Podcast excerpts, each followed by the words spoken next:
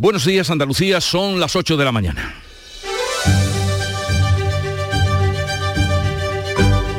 En Canal Sur Radio, La mañana de Andalucía con Jesús Vigorra.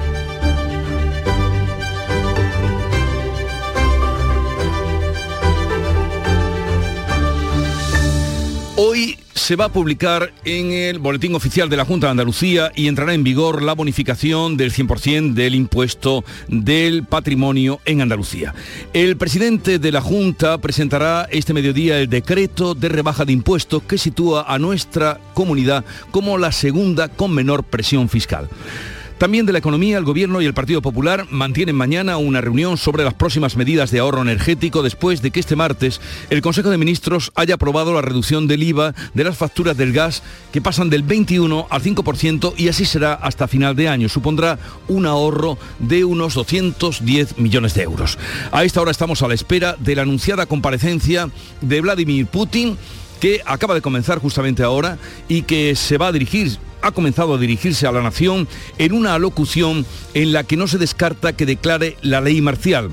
La Unión Europea y la comunidad internacional rechazan el referéndum convocado por Putin en las provincias ucranianas ocupadas para anexionarlas con esa intención a Rusia. Una consulta que se llevará a cabo entre los días 23 y 27 de este mes, un paso más en esa escalada de tensión que se está viviendo en el centro de Europa, Ucrania y Rusia. Y les recordamos que hoy Hoy es el Día Mundial del Alzheimer. 124.000 personas padecen esta enfermedad en Andalucía, donde aparecen 8.000 nuevos casos cada año. La investigación sobre esta enfermedad neurodegenerativa apenas ha avanzado en los últimos 100 años. Por eso, las asociaciones de enfermos y los familiares piden un esfuerzo a las administraciones o de lo contrario, en el año 2050 y solo en nuestro país habrá un millón y medio de enfermos de Alzheimer. Social Energy.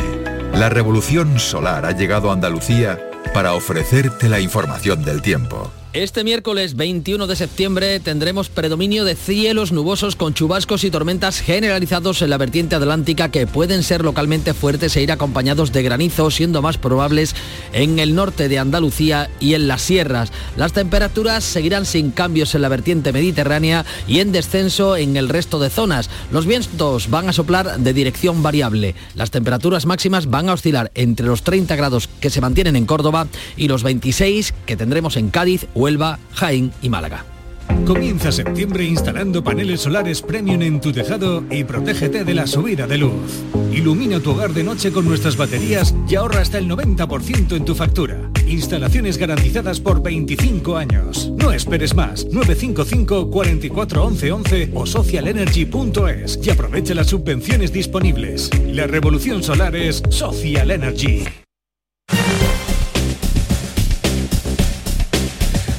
Y a esta hora de la mañana, 8, minutos, vamos a conocer cómo se circula por las carreteras de Andalucía. Conectamos con la DGT. Alfonso Martínez, buenos días. Buenos días. Hasta ahora en la red de carreteras de Andalucía les vamos a pedir tengan precaución en Almería. Hay tráfico lento de entrada en eh, la A7 en el entorno de La Garrofa. También complicaciones en Granada, en la GR30, en el entorno de Armilla, en ambos sentidos. Al margen de estas eh, complicaciones van a encontrar circulación interna además en Córdoba, en la A4, en el entorno del Arcángel, en ambos sentidos y también en Málaga. Hay tráfico lento con paradas prolongadas en el entorno de Fongirola y las lagunas, en eh, la A7, también en la Cala del Moral, en sentido Cádiz y en San Pedro de Alcántara, en este caso hacia Barcelona. En Sevilla hay tráfico lento de entrada a la capital hispalense por la A49 en el entorno de Bormujo hasta Camas y tengan también especial cuidado en la ronda SE30. Hay varios tramos con tráfico lento, especial precaución en el puente del Centenario en ambos sentidos.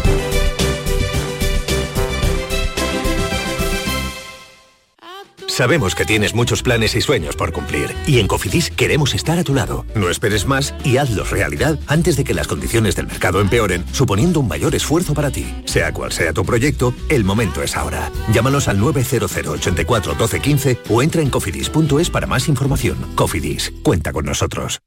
Qué alegría verle por aquí. Tenemos ya su mesita de siempre reservada. Le traigo enseguida su aperitivo. Por cierto, nos ha entrado un besugo fresco como a usted le gusta. Se lo podemos hacer a la bilbaína quitándole la guindilla, por supuesto. No queremos que le siente mal. Sueldazo del fin de semana de la 11. Todos los sábados y domingos puedes ganar un premio de 5.000 euros al mes durante 20 años, más 300.000 al contado. Bien, acostúmbrate. A todos los que jugáis a la 11, bien jugado. Juega responsablemente y solo si eres mayor de edad. En Cofidis puedes solicitar hasta 60.000 euros sin cambiar de banco. Llámanos al 900 84 12 15 o entra en cofidis.es para más información. Cofidis, cuenta con nosotros. En Canal Sur Radio, la mañana de Andalucía con Jesús Bigorra. Noticias. Vamos a contarles la actualidad de este día que pasa por esa presentación que va a hacer el presidente de la Junta del decreto de rebaja de impuestos que sitúa a Andalucía como la segunda comunidad con menor presión fiscal. Pérez Alcázar. Este miércoles se publica en el Boletín Oficial de la Junta y va a entrar en vigor la desaparición del impuesto sobre el patrimonio que pretende evitar la huida de rentas y captar inversores para Andalucía. Juanma Moreno. Yo desde aquí le digo a los empresarios catalanes que aquí está su tierra que aquí está su tierra. En Cataluña hay impuestos de sucesiones y donaciones, aquí no. En Cataluña hay patrimonio, aquí no. Y además aquí no nos vamos a independizar nunca, porque somos orgullosa parte de España. Desde el gobierno catalán, respuesta airada de la portavoz Patricia Platja. No es la primera vez que oímos declaraciones de responsables políticos de Andalucía que ponen a los catalanes en el centro, que dejen a los catalanes en paz. La rebaja fiscal incluye también la deflactación del tramo autonómico del IRPF que compensa la subida de precios. También suprime en 2023 el canon del agua, una rebaja fiscal que se va a recoger en el presupuesto para 2023 que superará los 45.000 millones de euros y será el más alto de la historia. Pues bien, desde que se anunciara el pasado lunes esta rebaja fiscal, Andalucía se ha situado en el centro del debate político nacional y se abre una brecha en el gobierno central que deja solo al ministro Escriba defendiendo la recentralización de los impuestos en esta cesión de impuestos, lo que a mí personalmente no me gusta, pero que genera estas derivas tan indeseables como las que estamos viendo estos días. La ministra portavoz Isabel Rodríguez reduce la opinión del ministro Escriba a un asunto, a una opinión personal. El propio eh, ministro Escriba ha dicho que se trataba de una opinión personal y por tanto en ese contexto ha emitido la, opinión y por tanto eh, no tengo nada que aclarar al respecto porque él mismo lo ha, eh, lo ha aclarado. También se desmarca de escriba el Partido Socialista que defiende la corresponsabilidad entre autonomías. Los socios eh, socialistas de Podemos y de Esquerra Republicana rechazan la armonización fiscal. Desde la Junta, la consejera de Hacienda, Carolina España, recuerda que fue el presidente Zapatero quien suprimió el impuesto de patrimonio en su momento.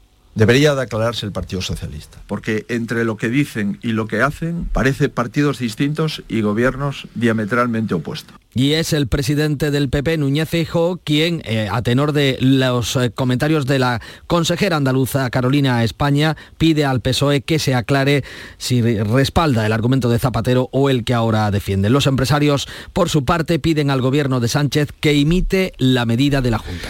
Pero este resbalón del ministro de Sanidad no ha sido el único problema con el que se encuentra, porque ahora Bruselas le ha pedido que cambie su reforma de las pensiones. Los hombres de negro dudan de la eficacia del mecanismo de equidad intergeneracional, un recargo del 0,6% en las cotizaciones de los trabajadores hasta el año 2032 para financiar el fondo de reserva. Cuestiona Bruselas que sea suficiente para cumplir el compromiso del gobierno de hacer más sostenible el sistema de cara a la jubilación de la generación del baby boom, por lo que ha pedido más garantías por cierto, que hoy el Gobierno va a mantener un encuentro con patronal y sindicatos para abordar eh, el pacto de rentas, la moderación salarial, aunque lo que está previsto en la reunión que mantendrá Nadia Calviño con los agentes sociales es abordar el fondo y el plan de recuperación y resiliencia. Vamos ahora con otro asunto más eh, cercano y también preocupante, y es que la playa de Levante de la línea permanece cerrada por los restos de un nuevo vertido del buque 0S-35, ¿se acuerdan? El buque varado frente a Gibraltar. A primera hora de la mañana se retoman las tareas de limpieza.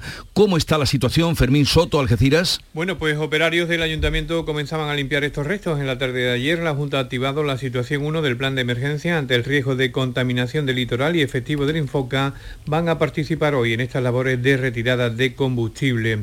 El alcalde de la línea, Juan Franco, ha dicho que lo que ha ocurrido era previsible debido al estado en el que se encuentra el barco y a que soplaba fuerte viento de levante. Ahora espera que la situación pueda o deba estar controlada lo antes posible. Una situación complicada, que por otra parte era previsible que nos encontráramos en el momento que tenemos vientos de, levante y el casco, como sabéis, por la fractura que, que tiene, que esperemos que podamos controlar a la mayor brevedad posible. Según las primeras estimaciones, el vertido ocupaba alrededor de 200 metros en la playa de Santa Bárbara. Hoy se activan avisos amarillos por fuertes lluvias en todas las provincias de Andalucía, salvo Almería, que esta mañana, por cierto, ella estaba lloviendo. La pasada tarde causaron inundaciones en Pedro Martínez, Pinos Puente, Zujaira y Casanueva en la provincia de Granada y además fueron aguas que causaron algunos daños. Susana Escudero. Sí, la más destacada fue la de Pedro Martínez, donde cayeron más de 40 litros de agua por metro cuadrado en apenas 15 minutos. El agua dejó atrapado un autobús escolar e inundó algunas calles, viviendas y una carretera. También inundó la lluvia la carretera 336 de Valderrubio y en Pinos Puente, en la pedanía de Zujaira, un barranco se desbordó y el agua llegó al interior de algunas viviendas y a las calles. Además, una carretera que discurre por Zujaira y por Casanueva también se colapsó en momentos puntuales por el agua. Esperemos que hoy llueva, pero sin problemas. Las organizaciones agrarias se reúnen esta mañana con el ministro Luis Planas para abordar el problema grave de la sequía y de los precios de la electricidad. Los agricultores exigirán un IVA reducido del 10% en la electricidad y la puesta en marcha de la doble potencia que permite cambios en la energía contratada según las épocas de mayor o menor necesidad de regadío. Los embalses andaluces están a poco más del 24% de su capacidad y en la última semana han perdido 42 hectómetros cúbicos. Pues con esta situación Andalucía es la comunidad donde más ganaderos han han desaparecido o se han retirado y donde más vacas se están sacrificando por el aumento de los costes de producción. En concreto, en la comarca de los Pedroches, muchos están cambiando el lácteo por la carne. Y nos preguntamos, ¿nos podemos quedar sin leche?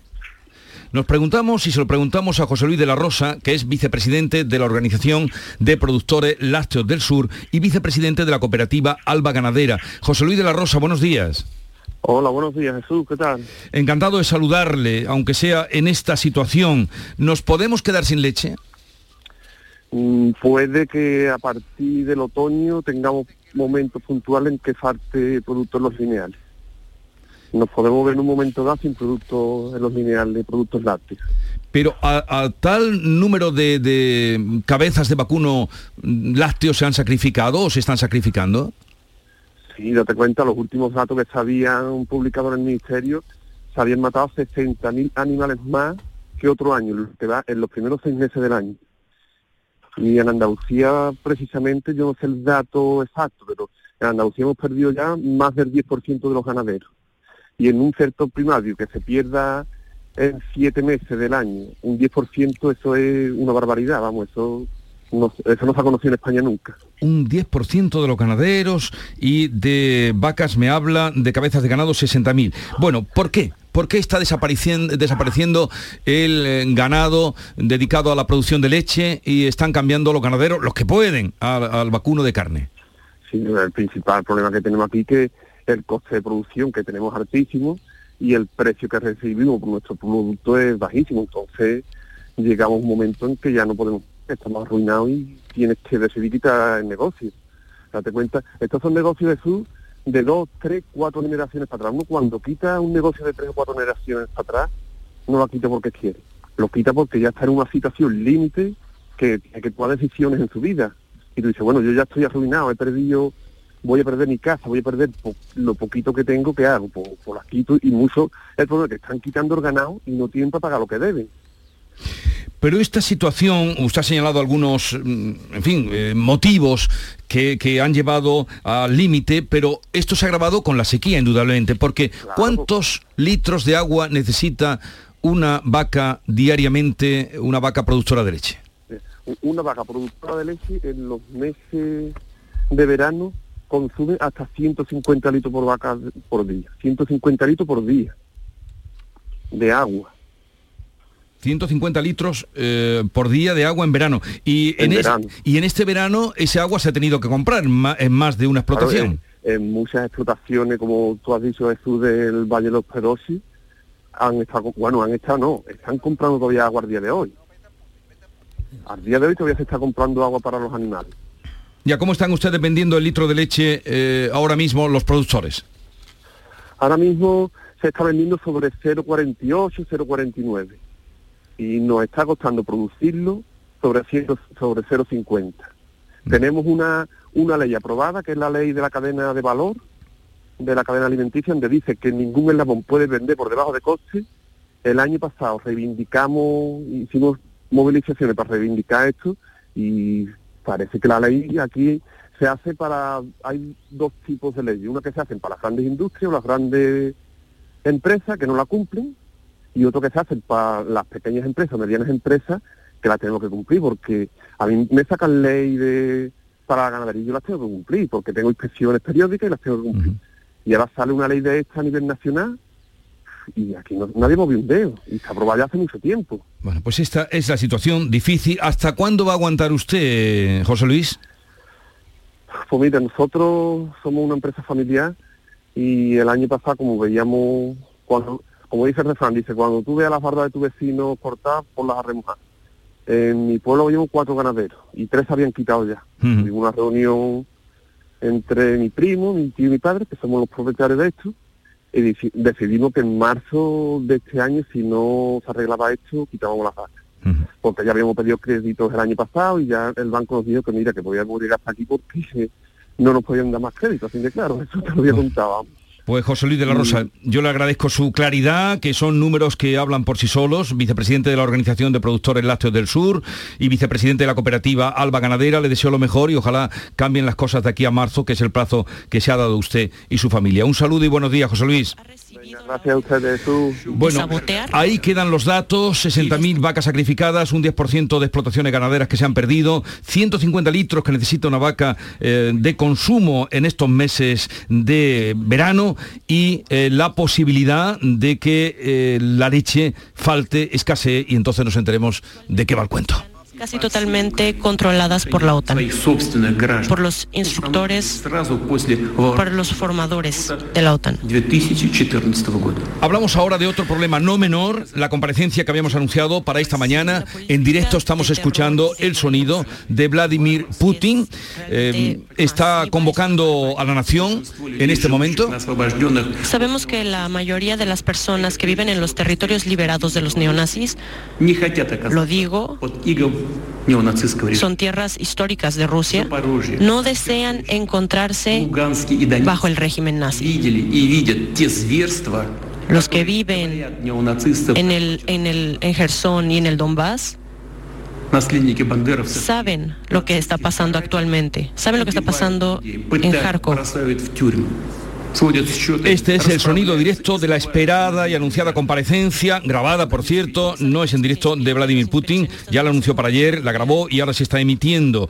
Eh, de lo que hemos escuchado hasta ahora, ha llamado a una movilización parcial de la población. Mientras tanto, la Unión Europea y la comunidad internacional rechazan de plano el referéndum convocado por Putin en las provincias ucranianas ocupadas para anexionarlas. Esa es la intención a Rusia. La consulta se va a llevar a cabo entre el 23 y el 27 de este mes, un paso más en la escalada de tensión. La Duma, el Parlamento ruso, ha endurecido las penas a los desertores, lo que alimenta el rumor de un reclutamiento en masa de los jóvenes, como acaba de anunciar en este discurso desde el Kremlin el presidente Putin. Estados Unidos advierte de que no reconocerá nunca el resultado. Alemania, Italia y Francia lo consideran una farsa y una provocación. Desde Nueva York, el presidente español Pedro Sánchez se suma a la condena. El Parlamento de ambas repúblicas Creo que, eh, que la sociedad europea está en el lado correcto de la historia, que es el de estar con el agredido y no con el agresor, el de ser solidario, el de también trasladar un mensaje rotundo y claro a, ese agresor de que no lo vamos a permitir, de que no se va a salir con la suya. haremos todo para crear condiciones estables, seguras. A lo largo de la mañana ya le contaremos qué, qué es lo que anuncia y qué es lo que propone Putin en este anunciado discurso. Son las 8, casi 20 minutos de la mañana ya. La mañana de Andalucía. En Vitalden queremos saber qué detrás de tu sonrisa, porque si vienes a nuestras clínicas hay un 20% de descuento en ortodoncia, pero para nuestros pacientes hay mucho más. La confianza de traer a mis hijos a la misma clínica a la que llevo viniendo toda la vida. La seguridad de que mi ortodoncia esté supervisada por grandes profesionales certificados. Ahora financia 24 meses. Pide cita en 900 101 001 y ven a Vitaldent. Buenos días. En el sorteo del Eurojackpot de ayer, la combinación ganadora ha sido 2, 13, 22, 36 y 40. Soles 3 y 5. Recuerda, ahora con el Eurojackpot de la 11, todos los martes y viernes hay botes millonarios. Disfruta del día. Y ya sabes, a todos los que jugáis a la 11, bien jugado. En Canal Sur Radio, la mañana de Andalucía con Jesús Vigorra. Noticias. Seguimos contándoles la actualidad de este día, 21 de septiembre. El Consejo de Ministros aprobó en la reunión de ayer la reducción del IVA de las facturas del gas. Pasa del 21 al 5% y se va a mantener hasta final de año. Una medida que podría prorrogarse en cualquier caso y que beneficiará a todos los suministros de gas natural, incluidos las calderas de las comunidades de vecinos, además de los pellets, astillas y leña. Lo ha anunciado la ministra Teresa Rivera. Esta rebaja proporciona un ahorro para los consumidores importante de cara a la temporada de invierno. Se aplica a todos los consumos en un ámbito en el que hemos visto cómo crecían de forma importante los precios eh, de venta al público. La medida equipara la rebaja del IVA con la aprobada para la luz, como reclamaba el Partido Popular. El Gobierno también permite a la industria de cogeneración más eficiente y que utiliza el gas para producir electricidad y calor acogerse a la excepción ibérica. El Gobierno y el Partido Popular mantienen mañana una reunión sobre las próximas medidas de ahorro energético. Pues hablando de ahorro energético, el Ayuntamiento de Huelva se revela y no atiende la propuesta de la Junta y encenderá el alumbrado de Navidad el día 25 de noviembre coincidiendo con el Black Friday y Sonia Vela nos lo cuenta. Bueno, hace ya varios años, Jesús, que la iluminación navideña se adelanta aquí en la capital para hacerla coincidir con el Black Friday. Y este 2022, desde la Asociación de Comerciantes de la capital, proponen iluminar la ciudad para las mismas fechas, aunque después se apague esa iluminación hasta el 8 de diciembre. Dice Antonio Gemio, presidente de Huelva Comercio, que sus negocios no soportan más obstáculos. Y hay muchísimo dinero en juego para el comercio y que venimos de, de una COVID, que venimos de unas restricciones y que, hombre, que, que nos tienen que echar una mano sí o sí y que nos dejen trabajar y no nos pongan más limitaciones porque la cosa no está muy bollante que digamos. Este año la inauguración de la iluminación navideña en Huelva será, si no hay cambios, el 25 de noviembre. Bueno, puede ser una salida, encender la luz para el Black Friday y luego apagarla de nuevo eh, cuando eh, ese fin de semana cuando vuelva la- el puente de la Inmaculada y la Constitución. La ministra de Justicia avanza en el Senado que el gobierno tramitará el indulto a los condenados en la sentencia de los seres. El Partido Popular le insta a no hacer una revisión caprichosa de la sentencia. Pilar Llop asegura que el gobierno tramitará el indulto a los condenados por los ERE como cualquier otro, pero desliza que la sentencia está siendo contestada, dice, por la doctrina penal. No voy a ser yo quien tenga que recordarle el inventario de indultos que hubo durante las presidencias de los presidentes Rajoy y del presidente Aznar. Aquello, señoría, aquello sí que fue una barra libre. El coordinador del PP, Elías Bendodo, en su estreno en el Senado ha reprochado al gobierno la misma ambigüedad calculada que utilizó para indultar a los condenados del procés. Las sentencias están para cumplirse. Y los gobiernos ni mucho menos están para hacer una revisión libre y caprichosa de las sentencias judiciales. Y menos aún cuando nadie de su bancada han pedido perdón y no ha existido ni el más mínimo arrepentimiento. Tormenta en el seno del PSOE por las críticas al gobierno del presidente de Castilla-La Mancha. El socialista García Paje muestra su desacuerdo con que Pedro Sánchez califique de insolvente a Feijó y por pactar con los independentistas. La portavoz del gobierno, Isabel Rodríguez, replica. La verdad es que no tengo nada eh, que decir, más allá que son pro- sus propias declaraciones, sus propias palabras, que se hace cargo de las mismas, y sí una defensa a ultranza de lo que hace este gobierno cada día. Desde el PSOE, su partido acusan a Paje de desleal y de generar confusión y división. El portavoz socialista Pachi López ha replicado que no se está en el gobierno para estar cómodo, sino para dar soluciones. Un gobierno se le castiga si no gobierna. Y este gobierno gobierna, utiliza los recursos para ayudar a la gente, a la economía productiva y a proyectar este país hacia el futuro y practica diálogo y el entendimiento El alcalde Francisco de la Torre, que lleva 20 años eh, renovando una tras otra legislatura, se va a presentar por sexta vez consecutiva a la alcaldía de Málaga. ¿Cómo ha sido ese anuncio? Justamente dos meses de cumplir 80 años, Mati Pola. Pues así es, lo hizo ayer, ya decía que el verano iba a ser para reflexionar y asegura que se postula para revalidar su cargo con el planteamiento inicial, por lo menos, de permanecer el mandato completo. Vamos a oírle. He estado, estoy y estaré. Y estaré con ilusión eh, y compasión en el avance de Málaga, en el progreso de la ciudad, que ha avanzado mucho en esos años, pero quedan cosas por hacer, evidentemente. He estado siempre con ganas de trabajar por la ciudad. Me apasiona mi ciudad. En especial quedan cosas por hacer, sobre todo la carrera por la exposición de 2027. El año Picasso también, que será el año que viene. En fin, muchas cosas por hacer, siempre proyectos tiene el alcalde de Málaga. La ministra de Sanidad se muestra dispuesta a valorar la posibilidad de retirar el uso de las mascarillas en el transporte público. Hasta la pasada semana había rechazado retirar las mascarillas, pero este martes Carolina Darias ha admitido la posibilidad de abordarlo bajo recomendación de expertos.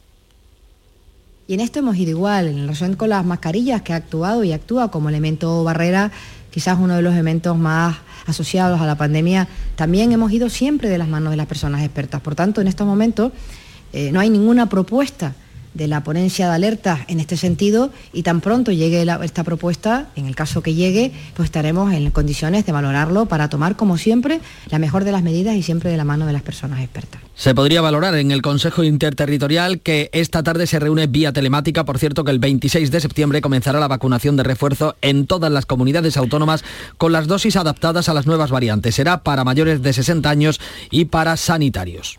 La base logística del Ejército de Tierra que se va a implantar en Córdoba, como ya saben, va a concentrar los últimos avances de logística predictiva. ¿Y eso qué es, Ana López? Pues eh, será la logística predictiva, será la incorporación de un modelo público-privado en el que el conocimiento de la universidad se va a vincular a nuevos proyectos empresariales, se va a convertir esta base logística en precursora de este modelo. Lo ha avanzado la secretaria de Estado de Defensa, María Amparo Barcácel, que ha participado en el quinto taller de este tema. Esto es eh, muy técnico, pero es el eh, corazón de la base. La base tiene que ser un revulsivo de la empresa, de la industria, de la universidad, de la investigación, al servicio, en este caso, de tecnologías duales de uso civil y militar y que nosotros vamos a aplicar a la base tecnológica del Ejército de Tierra aquí en Córdoba. El Ministerio de Defensa tiene previsto invertir en Córdoba en los próximos años más de 350 millones de euros. España aportará 236 millones de euros para combatir la crisis alimentaria mundial. Anuncio del presidente Pedro Sánchez en una cumbre paralela a la Asamblea General de Naciones Unidas, donde, está, donde este miércoles va a intervenir el presidente norteamericano Joe Biden y el ucraniano Volodymyr Zelensky, que lo hará por videoconferencia, pendientes de esa comparecencia hoy en el Kremlin de Vladimir Putin. Pedro Sánchez eh, será mañana cuando intervenga en la Asamblea. Hoy se va a entrevistar con la nueva primera ministra británica, Y hoy, 21 de septiembre, es Día Mundial del Alzheimer. Es una enfermedad que padecen 124.000 andaluces. Aparecen 8.000 nuevos casos cada año. En 2050 habrá 130 millones de personas con esta enfermedad en todo el mundo. Hoy se celebran actos en toda Andalucía. ¿Cómo se van a recordar en Almería o cómo va a ser en Almería, María Jesús Recio? En Almería, más de 9.000 personas padecen esta enfermedad y los profesionales estiman que en dos décadas serán el doble. La Federación Almeriense de Personas con Discapacidad celebra a partir de las 9 y media de la mañana una jornada para analizar el papel de la coordinación sociosanitaria en la atención a los afectados y también a sus familias. Y a las 11 de la mañana, la Asociación de Amigos de Alzheimer ha preparado un acto de sensibilización en la Plaza del Educador. Piden más investigación para una enfermedad que arrasa con la memoria y se lleva los recuerdos el Alzheimer, la memoria, los recuerdos, que es lo que somos. Por cierto que nuestro compañero Enrique Jesús Moreno va a hacer un programa especial esta tarde, hace cada día su programa Por tu Salud, pero hoy será especialmente dedicado a el tema del Alzheimer. Y a partir de las 9 en la mañana de Andalucía nos va a visitar Jesús Aguirre. La última vez que lo hizo fue como consejero de Sanidad de la Junta de Andalucía. Ya saben ustedes que después de las elecciones ha sido elegido presidente del Parlamento de Andalucía y como tal hoy estará con nosotros a partir de las 9 para que nos hable de proyectos que tiene y lo que eh, piensa acometer desde ese cargo, que es el de segunda responsabilidad, en la segunda institución en importancia. Segunda del presidente institución en, en Andalucía. sí. de, de la Junta de Andalucía. Y también eh, la mañana estará muy completa porque luego a última hora, después de las 11, estará Idelfonso Falcones con su última novela Esclava de la Libertad, eh, creador de bestseller. 8, 30 minutos de la mañana, información ahora local.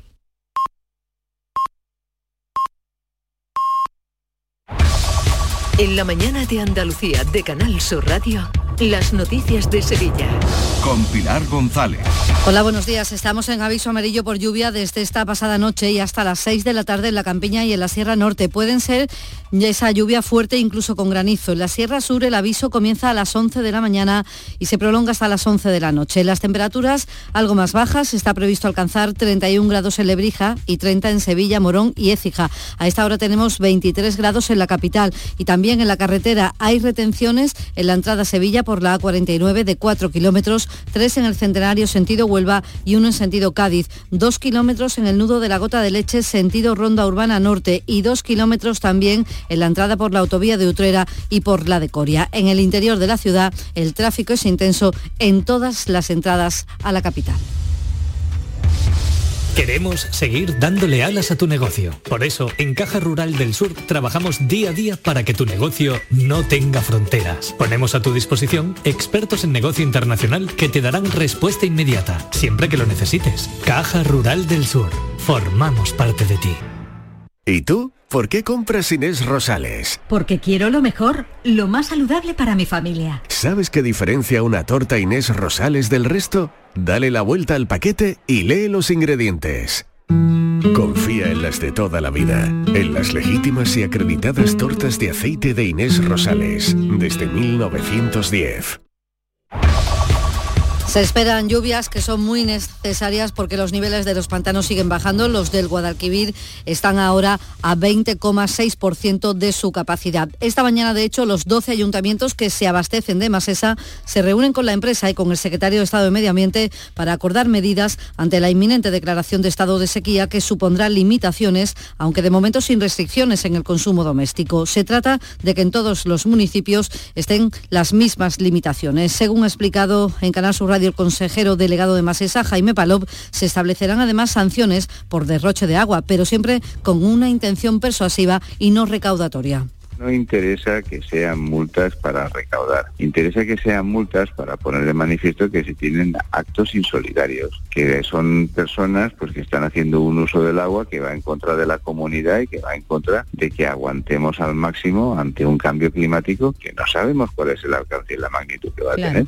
Habrá cambios en la próxima Semana Santa. Anoche el Consejo de Hermandades daba a conocer a los hermanos mayores los criterios para organizar las distintas jornadas. Uno de ellos es que ninguna cofradía entre después de las 3 de la madrugada ni salga antes de las 12, excepto las que ya lo hacen, como el polígono o el cerro. Otra, que eviten los cruces o las coincidencias de recorridos y que al salir de la catedral vayan a la izquierda y a la derecha de manera alternativa. Los actuales problemas de seguridad y masificación se pueden solucionar con estos criterios que ahora los distintos días de la semana deben abordar para plantear una solución después de Navidad. Esto afectará sobre todo al Domingo de Ramos, al miércoles santo y a la madrugada. Con esta reforma, dice el presidente del Consejo, Francisco Vélez, habrá cambios en el orden de las cofradías y también en los horarios e itinerarios. Limitaciones en cuanto a los cruces, cruces que hay que resolver, hay que resolver el tema horario, porque es insuficiente actualmente el horario de las hermandades en carrera oficial hay también que resolver la entrada y la salida de carrera oficial, tanto a la salida de la catedral como a la entrada de campana. Y además todo está preparado en el cerro para la salida extraordinaria del próximo sábado. La previsión del tiempo ha mejorado, con lo que la Virgen de los Dolores saldrá a las 7 de la tarde. Les contamos también que la Policía Nacional ha localizado el cadáver del hombre de 71 años enfermo de Alzheimer que había desaparecido el viernes en Alcalá de Guadaira.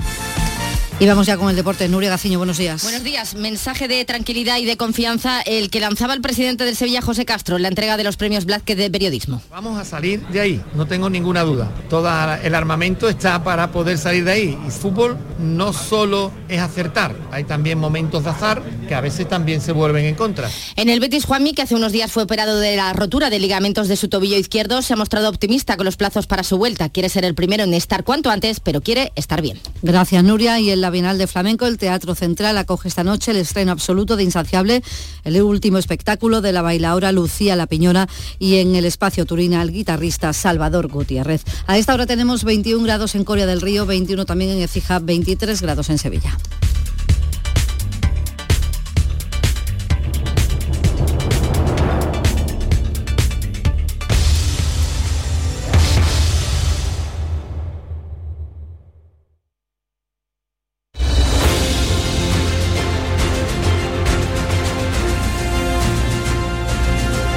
8.35 minutos de la mañana en Canal Sur Radio, esto es la mañana de Andalucía y en un momento entraremos en charla, eh, tertulia con María Orriós, Antonio Suárez Candilejo y Alberto García Reyes. Comienza septiembre instalando paneles solares premium en tu tejado y protégete de la subida de luz. Ilumina tu hogar de noche con nuestras baterías y ahorra hasta el 90% en tu factura. Instalaciones garantizadas por 25 años. No esperes más. 955 44 11 11 o socialenergy.es y aprovecha las subvenciones disponibles. La revolución solar es Social Energy.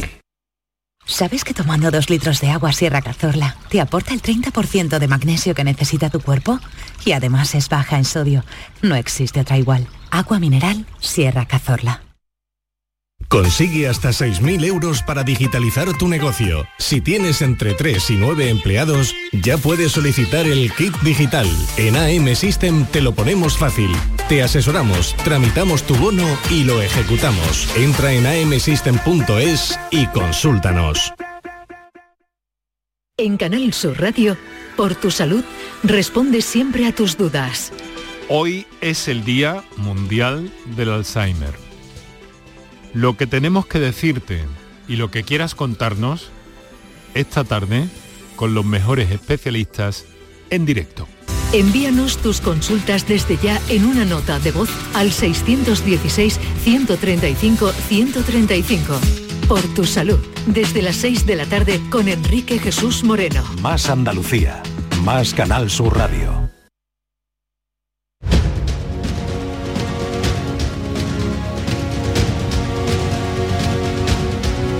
En Canal Sur Radio, La mañana de Andalucía con Jesús Vigorra.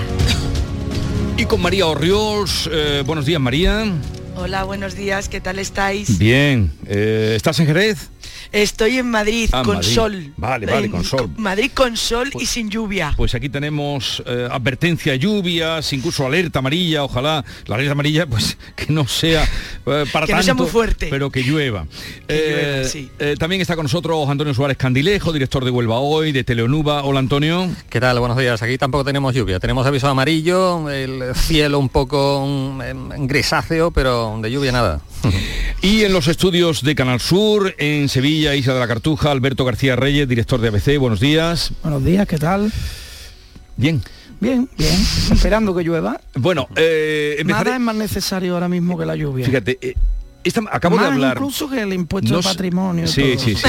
Sí, Que sí, ya es sí. decir, ¿no? Pero hablaremos de eso o de lo otro, no sé lo que queráis. Pero eh, acabo de hablar con un ganadero de vacuno, no sé si me habéis oído, que en, en tiempo de, en los meses de verano duros que hemos tenido, una vaca, es que están sacrificando vaca. Y de pronto la leche va a subir. Dice que la leche va a escasear y va a subir. El anuncio. Eh, una vaca necesita puede necesitar hasta 150 litros de agua en meses de julio. Ha necesitado en estos meses de julio y agosto. Y ese agua pagándola en algunos lugares como la comarca de los Pedroches. Sí, sí, tal cual. Es que la cabaña eh, mm, ganadera en España eh, está ahora mismo en, en- en un serio peligro. ¿eh? Mm. Hay muchos ganaderos sacrificando cabezas, pues porque no, no, no- no pueden. No solo la, la cantidad de agua que el animal bebe, es eh, la comida del animal necesita agua para producirse. La, la vaca necesita hierba, ¿vale? Sí, Y- la y alimentan con pienso, Sí. con, pero necesita un complemento de hierba y de entonces la cría de, de- de los animales ahora mismo está sufriendo eh, muchísimo es que a veces no nos paramos a pensar la repercusión que tiene una sequía de este de este tipo y la cadena de, de, daños que provoca ¿no? Son muchos daños los que provoca la sequía y este es un asunto yo lo dije la semana pasada lo- yo no sé cuántas veces lo he dicho ya Jesús me, me- me paras cuando quieras pero me parece que es un asunto central en, en estos momentos Claro, y no solo la, la- la vaca, el ganado, eh, en fin, el ganado vacuno, también el ovino, también el porcino lo están Todos. pasando Mm. Todos. francamente mal. Aquí en la sierra tenemos, un- en fin, uno de los pilares fundamentales de la economía, como yo siempre digo, es el ganado, eh, en fin, porcino, el jamón, todo lo que ello eh, conlleva y tal, y el campo lo está pasando mal. Y como dice Alberto, quizás no se le esté eh, echando la, de- en fin, prestando la debida atención, eh, eh, no solo por, por- por los animales, sino también por los cultivos que, que- que- que, bueno, que tenemos ya en ciernes y tal. Eh, yo creo que el campo lo está pasando muy mal. Sí, deberíamos prestarle, me, me ha encantado la entrevista Jesús, porque efectivamente yo creo que deberíamos prestarle a ese sector, como es la agricultura y la ganadería, un poquito más de atención. Yo creo que estamos ahora mirando a otros lados y es que va a llegar un momento que no vamos a tener que comer Sí. o, o vamos y, a y tener mí que me da la pagar. impresión de que es un sector que tradicionalmente se ha venido quejando mucho eh, porque, mm, en fin, siempre ha tenido muchas carencias, eh, mucha eh, eh, por parte, mucha indiferencia por parte de las Sí. administraciones públicas, pero en este caso lo está pasando tan mal que yo creo que está un poco como resignado, sin fuerzas incluso eh, para protestar. ¿no? Sí, pero que podemos vernos, exactamente, sí, pues, ya, ya desgastados, pero que Mm. podemos vernos eso incluso, que falte, que falte. Que falte- leche. Y es que como falta claro, eso, que- falta todo. Y, claro. o- y que suba un precio. eh, O que suba un precio que sea imposible pagar. Claro, ya sabemos, que, que eh, ya claro. estamos ya con subidas bastante importantes, el por otro papel, lado. claro, el papel importantísimo que jugó el sector de- del campo, el sector ganadero durante la- la- la- las fases más preocupantes de la pandemia. Ahí estuvieron ellos a- al pie del tajo trabajando y, y, en fin, yo creo que eso habría que tenerlo en cuenta. ¿no? No hay que olvidar que con respecto a la leche venimos de una larga- un largo periodo de protestas del sector lácteo, porque ya el precio de la leche le genera un problema, ¿no? Se está vendiendo la leche a, a- a un precio menor al coste. Sí, de sí, sí. por debajo del coste. 0,48, digo, a- a hoy- al día de hoy, ¿cómo te la están pagando? Dice 0,48, 0,49. Claro, y si a eso le sumas ahora la sequía, pues el, el- el revés para ese sector es absoluto, que al final un revés para ese sector, para cualquier eh, sector de la cadena primaria, es un revés para la sociedad, Mm. para todos nosotros, ¿no? Que, Totalmente. que- que Sí, sí, necesitamos claro, esos productos para nuestra mm, supervivencia, vamos. Sí, totalmente. Y si el campo lo está pasando mal, bueno, pues la pesca también, por cierto, está fa- fatal en estos momentos. Desde el sector se pide incluso la dimisión del comisario europeo Sí. de pesca por esas nuevas limitaciones para la pesca en el Golfo de Cádiz. O sea que yo creo que, que- que estamos mirando para otro lado y estamos dejando algo tan importante como esto, ¿no? Vamos a, vamos a cambiar de todas maneras también de punto de mira porque eh, um, luego a las 9 viene el, conse- el consejero, iba a decir. Presidente. el presidente del Parlamento, Jesús Aguirre, por primera vez viene investido como tal. Bueno, eh, ayer precisamente eh, Alberto García Reyes fue testigo directo eh, y responsable también, no de lo que dijo, sino del foro que, en el foro en el que ayer el presidente de la Junta adelantó la cifra de lo que será el presupuesto, 45 mil millones de euros, 5 mil millones más, que hoy además el ABC lo recoge en primera portada, como lo recogen todos los medios, porque fue en un foro que habías organizado, bueno, que habéis organizado vosotros. Sí, un ¿Y cómo, estaba previsto que soltara aquello el presidente? ¿Sabías algo? ¿Cómo fue? No, no, no, no teníamos previsto que, que soltara nada. Hombre, siempre en este tipo de foros, cuando acude una autoridad, que en este caso como el presidente de la Junta de Andalucía, también estuvo el alcalde de Sevilla, pues habitualmente los políticos suelen eh, adelantar alguna información. Eh, eh, la diferencia en este caso es que fue una información de, mucha trascendencia. Primero, veníamos del anuncio de la rebaja fiscal en Andalucía y la, supresión del impuesto de patrimonio, que es un asunto tan importante que ha provocado la reacción inmediata del gobierno de España y de sus Ahora mismo Andalucía aliados está en el centro del debate y de sus aliados para oponerse eh, con, con argumentos, en, en mi opinión, bastante de- de- demagógicos y que van en contra incluso de las propias ideas que el Partido Socialista ha defendido durante décadas en este país, por ejemplo, la autonomía fiscal. Bueno, la autonomía fiscal no es solo para subir impuestos, también es para bajarlos. Si es autonomía, es autonomía. Sí, O pero sea, cuando no vale que gobierno escriba de- diga que hay que centralizar los impuestos, ¿no? Y en mitad de todo ese eh, de, de- de todo ese anuncio, eh, eh, el Moreno Bonilla añade que el próximo año, el 2023, el presupuesto subirá 5.000 millones, lo que quiere decir que todas estas medidas fiscales ya están pensadas eh, eh, teniendo en cuenta un incremento de los ingresos, si no, Pues ¿cómo va si a subir el presupuesto? Eso es, es una apuesta es una apuesta a ver cómo le sale, pero, lo que no se le puede negar es que está haciendo una apuesta eh, que tiene que ver con la atracción de inversores a Andalucía, con aprovechar la fuga de empresarios de Cataluña para que se asienten aquí. Hay una cuestión en ese sentido y que ayer cre- creo que quedó bien eh, sobre la mesa, que es que el empresario catalán que está a disgusto en Cataluña en estos momentos, que no son pocos además los que están en esas circunstancias, a Madrid le cuesta irse porque es como, como mm, en fin, es, es una cuestión de competencia eh, eh, geográfica que, que le- que le cuesta, pero Andalucía no. Andalucía no, le, no, no- no- no le genera ninguna contradicción con su gente en Cataluña poner una sede en Andalucía o Pero traerse eh, la está claro que se va a poner la sede. Bueno, ahí es donde es donde la Junta de Andalucía, el gobierno de la Junta de Andalucía, está intentando poner el huevo, ¿no? Eh, Ayer lo dijo más claro que nunca. Vamos, porque ya lo apuntó, pero ayer ya fue cuando dijo, aquí, aquí os esperamos. Yo desde aquí le digo Eh, a, a mí- los Espera un segundo. empresarios catalanes que aquí está su tierra, que aquí está su tierra. En Cataluña hay impuestos de sucesiones y donaciones, aquí no. En Cataluña hay patrimonio, aquí no. Y además aquí no nos vamos a independizar nunca, porque somos orgullosa parte de España. Bueno, este envite, ¿qué os parece? Venga. Bueno, A mí me parece- María, María, venga, que, que veo, veo con mucha ganas de hablar a todos. Venga, dale. es que el tema es muy interesante. Venga. No, a mí me a mí me parece ese envite contraproducente, o sea, me parece demasiado provocativo. O sea, tú no puedes ir diciéndole a, a los catalanes, veniros para acá, o sea, y no veo, creo que va a ser motivo de varios memes y de varias chanzas, o sea, no, no entiendo esa provocación eh, a ese, eh, incluso me recordaba muchísimo a Ayuso, ese, ese tonito que no, no, que yo no comparto, y por supuesto ya el remate de, de Ayuso diciendo bienvenidos al paraíso. O sea, me parece un poco todo demasiado provocativo y contraproducente. Tú no le puedes decir a ellos lo que tienen que hacer, y lo dijo muy bien la portavoz de Cataluña, ¿no? No nos digáis lo que tenemos que hacer, creo que es contraproducente. Pero creo que con na- ese nadie tipo- ha dicho, nadie les ha dicho lo que tienen que hacer, Claro, es una invitación y tampoco les estaba obligando, nadie Bueno, les estaba no, imponiendo. no, una evidentemente, no les vas a obligar. Una invitación, claro. Es una Eh, cuestión sí, pero- comercial, pura y claro, dura comercial. de- oiga, desde el gobierno, que en desde mi el tienda PSOE. es más barato todo. Pero vamos a ver, dice, de, para María es eh, provocativo, provocador,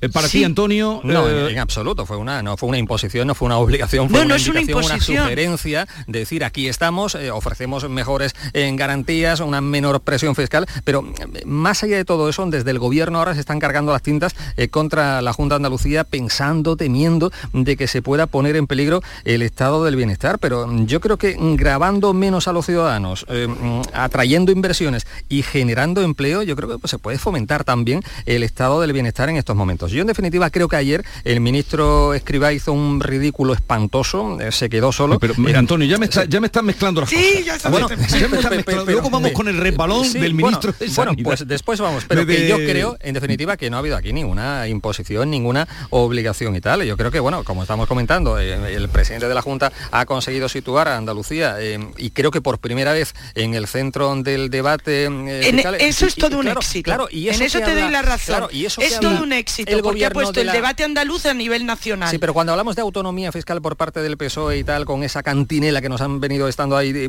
durante los últimos tiempos, claro, autonomía fiscal, pero autonomía fiscal siempre que sea al alza y no a la baja, como en este caso, Claro. y siempre que se trate de un partido que no sea el La autonomía hombre. fiscal también a la baja. Y hay una Claro, cosa de- claro. más de profundidad que a mí me parece muy interesante, que es la propuesta ideológica en este sentido, ¿no? Lo que está haciendo el presidente de la Junta de Andalucía es una política estrictamente liberal en lo que tiene que ver con, con, lo impositivo, ¿no? Eh, la famosa curva de la aquella de Reagan, ¿no? Es decir, si, si yo bajo los impuestos, recaudo más. Bueno, eh, esto hay un debate acerca de en qué momento de la economía se puede aplicar la curva de Laffer y en qué momento no. Bien, pero es un debate que tiene que, que, que, pone a Juanma Moreno al frente ah. de una posición ideológica. Y eso es positivo, creo yo. Eso es positivo. Y, sin complejos. Es decir, oye, mira, mi idea de la fiscalidad es esta ah. y la voy a llevar a cabo, porque yo creo que facilitando, eh, dejando el dinero en el bolsillo de,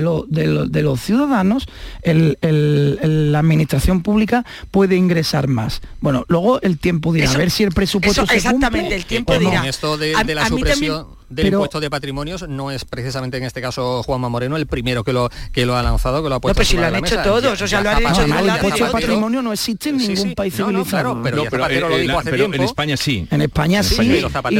Y, contribuye a la demagogia de que ahora le ha quitado el impuesto para que los ricos tengan más dinero y los pobres menos, ¿no? Es un impuesto, es una supresión que favorece a los ricos. Es una cosa mm, ultra demagógica eso, ¿no? Ya porque bueno, ya está demostrado en otros países que esto no es así y por eso no tienen eh, eh, impuestos de, patrimonio. A mí lo interesante, de verdad, y quiero hacer mucho hincapié en esto, lo más interesante eh, de todo esto, me parece que es que Juanma Moreno ha tenido la valentía, en el buen sentido, la valentía política de defender sus ideas políticas, de no dejarse llevar por la corriente de la oposición y por las ideas ajenas. Oye, esta es mi idea y la llevo a cabo.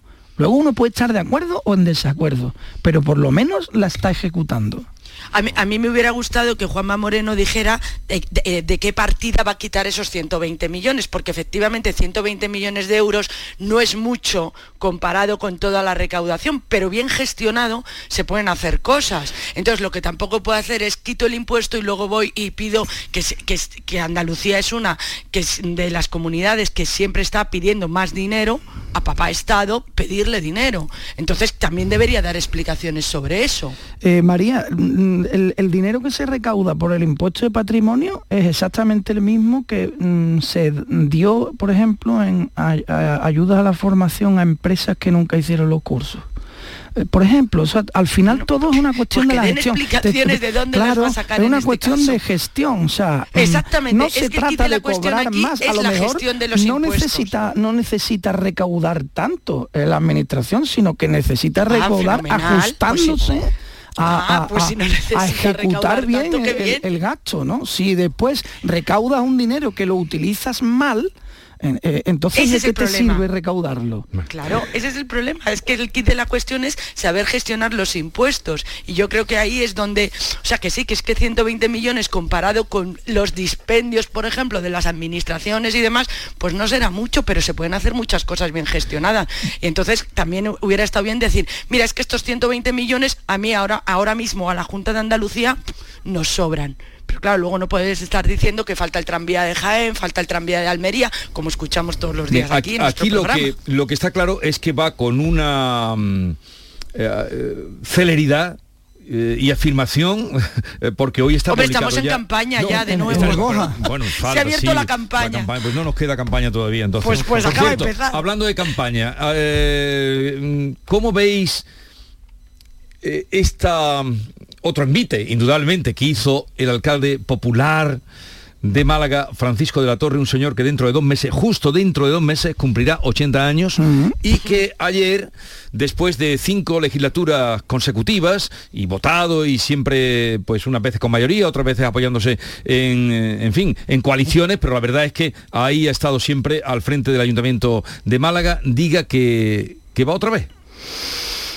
A mí no me parece mm, no me parece un envite, la verdad. me, parece sorprendente. Vamos a escuchar sus palabras. He estado, estoy y estaré. Y estaré con ilusión eh, y compasión en el avance de Málaga, en el progreso de la ciudad, que ha avanzado mucho en esos años, pero quedan cosas por hacer, evidentemente. He estado siempre con ganas de trabajar por la ciudad. Me apasiona mi ciudad.